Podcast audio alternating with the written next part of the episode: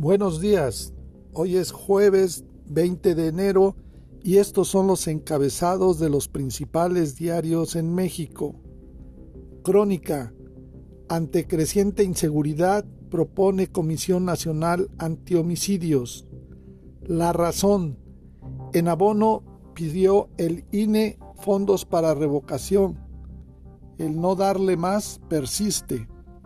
Uno más uno Omicron causa estragos. México supera 60.000 contagios diarios. El Universal. Militarizar seguridad trae consecuencias nefastas. Corte IDH. Reforma. Advierten en Estados Unidos revesa inversión en México. La jornada. AMLO. Fin a permisos a Iberola no intimida con apagón. Milenio. Reprueba el presidente las chambas de Cedillo y Calderón en el exterior. Excelsior. Hay generadores de energía que hacen fraude. CFE.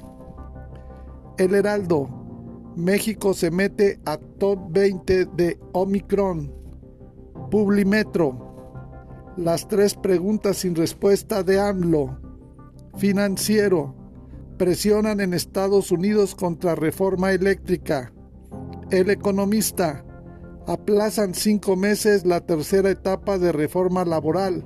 Falta presupuesto. Para estas y otras noticias te invitamos a consultarnos en www.bitácorapolítica.com.mx. Hasta la próxima.